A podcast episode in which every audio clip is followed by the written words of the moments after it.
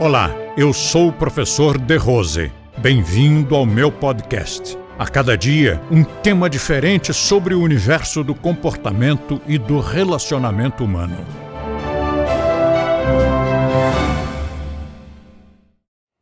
Quando nós viajamos para a Índia, por exemplo, eu gostava de, ser, eh, de ter prestadores de serviços que fossem Sikhs, porque os Sikhs tinham orgulho.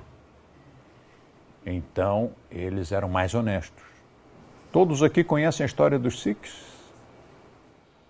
A, o, a Índia foi invadida primeiro pelos arianos, depois pelos persas, que formaram aquela religião Parsi na região de, de Mumbai.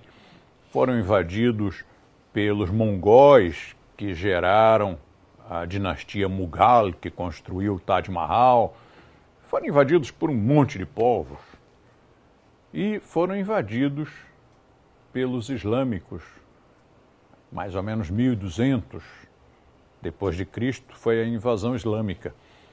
E os islâmicos se horrorizaram com os hindus, porque os valores são completamente diferentes. E se tornaram logo inimigos, porque consideravam os hindus como infiéis e os hindus consideravam os islâmicos como, como heréticos. E aí aquilo deu um problema muito sério entre eles, gerou-se uma guerra santa, mais uma das tantas. As guerras santas mataram mais gente do que todas as doenças que graçaram na face da terra. E os dois grupos, os islâmicos e os hindus, matavam-se trucidavam, se agrediam, se estupravam, torturavam-se um ao outro, uns aos outros.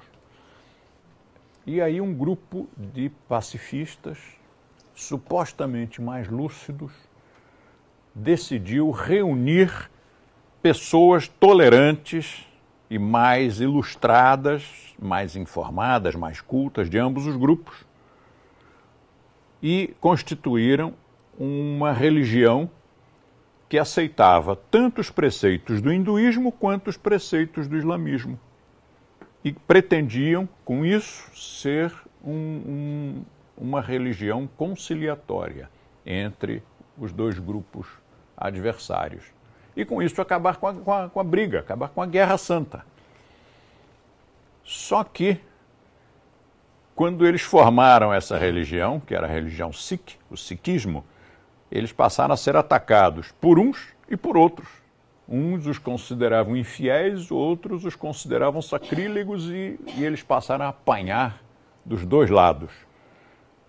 E estavam quase extintos porque eram mortos seguidamente. Suas aldeias eram atacadas.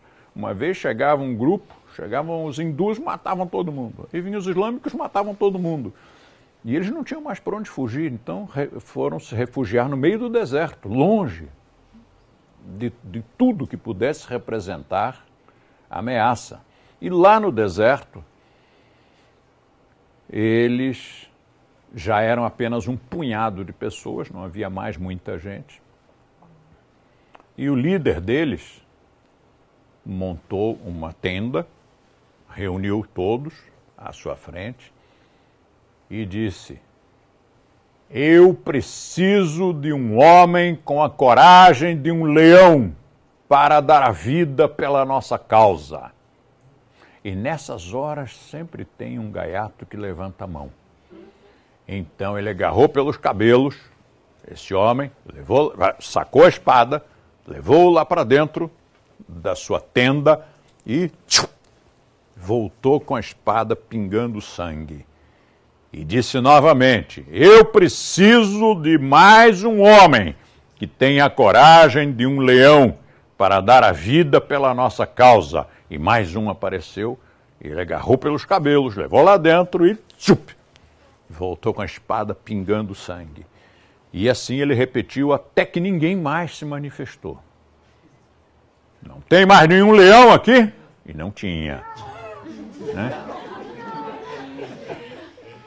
Só tinha gatinho, né?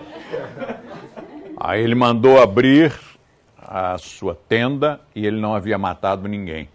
Todos eles saíram lá de dentro, paramentados, com um turbante, com uma espada, com uma pulseira de ferro, e ele disse: Estes são os leões do Punjab.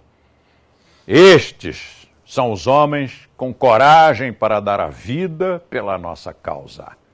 E como leões, jamais cortarão a sua juba. Nunca mais cortarão a barba nem os cabelos. Jamais se afastarão da espada, nem para banhar-se, nem para dormir. E com isso ele constituiu um grupo de elite, de guerreiros de elite, e esses guerreiros venceram todas as batalhas e hoje eles são tão conhecidos e tão respeitados que a figura que você considera que são os hindus não são os hindus, são os sikhs. Faça a imagem de um hindu, um homem de barba comprida, com um turbante na cabeça. Este é um sikh.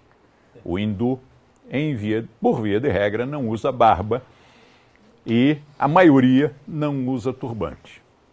Às vezes, no interior, enrolam lá um, uma coisa na cabeça para carregar algo ou para tomar sol, mas normalmente não.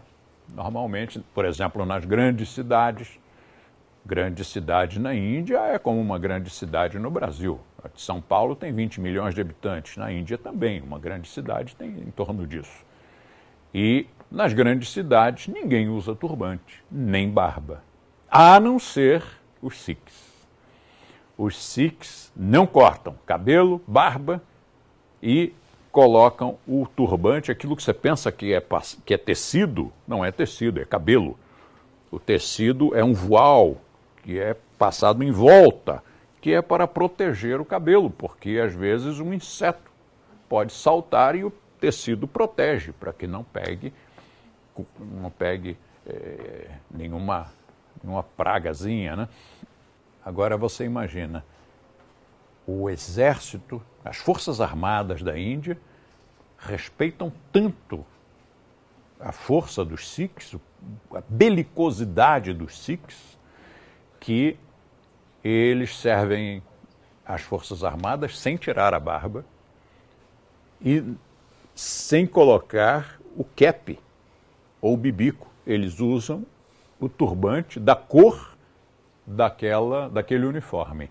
Se é exército uniforme é verde-oliva, eles usam turbante verde-oliva, mas não botam cap. E tem autorização para isso. Hoje, os Sikhs representam, quer dizer, hoje não, da última vez que eu li essa, essa estatística, representavam 6% da população da Índia. E ocupavam 35% dos efetivos militares. Você imagina que quase todo mundo vira militar quando o Sikh viaja, hoje eles, em geral, o Sikh que mora em Nova Delhi já não carrega espada, ele carrega uma adaga aqui dentro da roupa. Então, quando eles viajam de avião, seja os do Punjab, que usam espada mesmo, ou os de Delhi, que usam uma faca comprida, eles entregam ao comandante e quando descem do aparelho, do avião, o comandante devolve a espada ou a adaga. Mas um dia eu estava num aeroporto na Índia e vi um casal de Sikhs que me chamou a atenção. Pareciam príncipes. Para começar, ele e ela estavam de branco, coisa que tudo de branco, a roupa toda branca, com turbante branco, tudo branco, não é comum. E os dois, aquilo chamava a atenção. E bonitos, a espada bonita, roupa bonita, tudo bonito. Eu olhei aquilo e disse, meu Deus, mas os que são mesmo incríveis. Aí olhei melhor, eles tinham olhos azuis. Olhei melhor, eles eram loiros. Eram estadunidenses, brincando de Sikhs. Puseram a fantasia e foram passear na Índia. Se perguntasse, talvez eles dissessem, não, mas nós somos Sikhs dos Estados Unidos. Tudo bem, Nada, nada contra, mas que era uma, uma figura exótica na própria Índia, era, porque o Sikh indiano usa calça comum, camisa comum, sapato comum, a única coisa que o distingue é a barba e o turbante. E eles entraram em muitas guerras, muitas batalhas e sempre quase sempre se deram muito bem, por causa desse, desse orgulho. E ao longo dos séculos, faz hoje, de, desse momento em que eles fizeram essa, essa reunião desesperada para agora, já se passaram quase 600 anos, e a etnia mudou. Então, o indiano normalmente ele tem uma estatura mediana como a do brasileiro. E, por constituição, o indiano é mais, mais magrinho. Os Sikhs desenvolveram, por ser guerreiros, eles desenvolveram uma etnia diferenciada. Eles são mais altos e são mais fortes. Agora você imagina, não podem se afastar da espada nem para banhar-se, nem para dormir. Os homens eram perigosos. Em 1980 e pouquinhos, a primeira-ministra da Índia, Indira Gandhi, havia escolhido justamente os Sikhs para ser sua guarda pessoal. Acontece que a Índia é, é, tem é, aquilo é uma, uma colcha de retalhos, de culturas, de línguas, de religiões, e nunca houve um, uma miscigenação. Aqui no Brasil, por exemplo, nós temos uma miscigenação automática. Chega alguém de outra etnia, já já, já é brasileiro, pronto, já faz parte. E não, não mexe, não altera a nossa, o nosso equilíbrio linguístico econômico. Mas, como na Índia, durante todos esses séculos, as etnias e as religiões e as línguas se mantiveram separadas,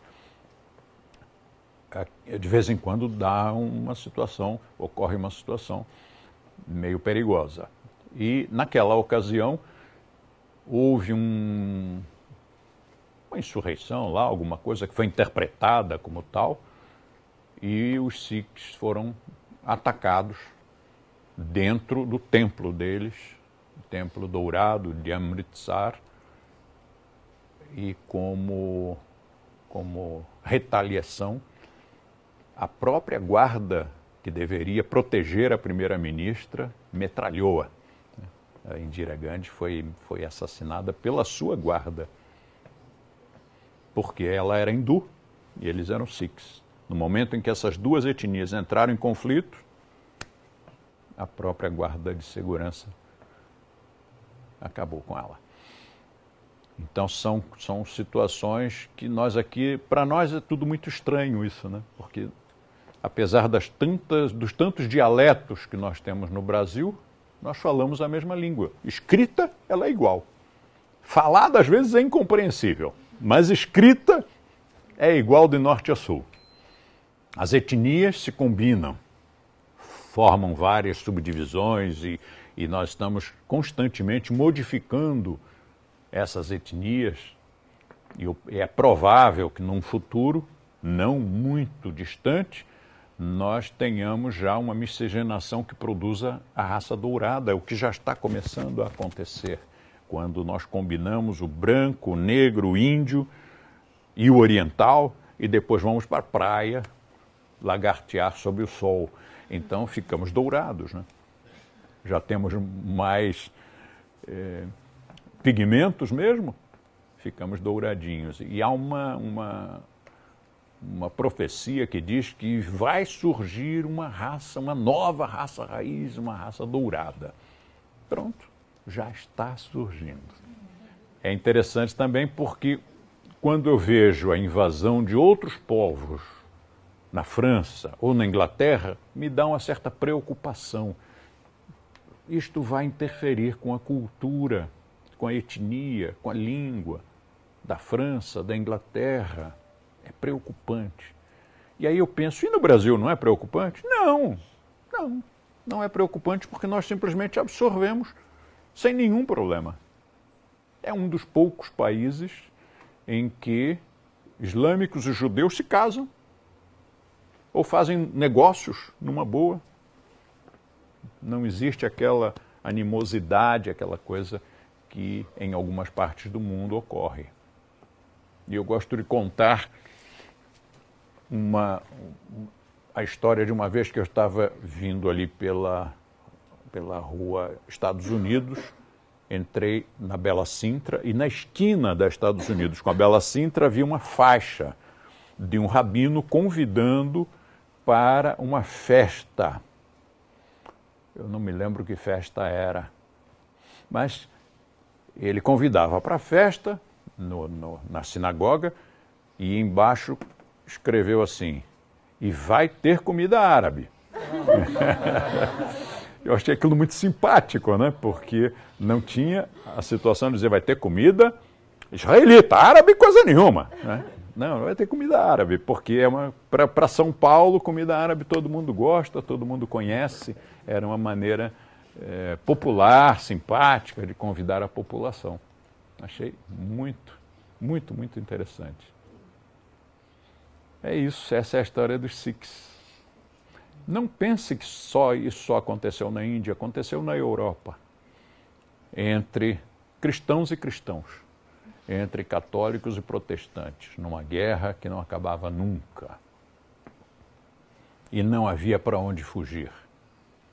Sobre essa guerra foi feito um filme chamado, em português, O Último Refúgio, com Michael Caine, e uma atriz brasileira chamada Florinda Bulcão, que lá fora adotou o nome de Bolkan, porque ninguém conseguia pronunciar Bulcão. Então ficou Florinda Bolkan. E ela, aqui no Brasil, praticamente desconhecida, porque sua carreira cinematográfica foi praticamente toda na Itália e um pouco em Hollywood. E esse filme, se não me engano, era inglês. E nesse filme, O Último Refúgio, ele era chamado assim porque uma aldeia encravada nos Alpes, na Europa, não me lembro entre que país e que país, eles ali achavam que estavam seguros, porque era um refúgio contra aquela guerra louca que estava acontecendo entre cristãos e cristãos. E eles mostram quando esse último refúgio foi descoberto. Então vinham os exércitos católicos e diziam quem é católico aqui, quem não é. Quem não era, né? ou então tinha que se converter. Aí, convertido, pronto, então todo mundo que sobreviveu é católico. Aí vinha o outro exército, que agora era o exército protestante. Dizia, eu quero saber quem é protestante quem é católico aqui. Então o cara não tinha jeito, ele não tinha saída, a menos que ele fosse trocar de religião né, conforme o, o momento não tinha para onde fugir. E esse filme foi muito interessante, eu acho que faz parte daqueles filmes clássicos que, que, que contribuem para a nossa cultura. E tem essa curiosidade de ter a atriz brasileira como uma das atri um dos papéis principais do filme. É interessante porque nós temos a guerra, as cruzadas, né, que são os cristãos contra muçulmanos, mas depois nós temos os sunitas contra os xiitas. Nós temos católicos e protestantes. Nós temos, em qualquer lugar que você vá pensar, o ser humano está brigando com outro ser humano por qualquer razão. Mas fica mais grave quando essa razão é religiosa, quando se baseia, quando o pretexto é Deus. Vou torturá-lo, matá-lo de forma atroz, sofrendo muito, mas é para o seu bem, meu filho é para que você vá para o céu. É para expurgá-lo dos seus pecados. Isto não é uma crítica às religiões, isto é uma crítica ao ser humano. É uma autocrítica, é uma crítica a todos nós.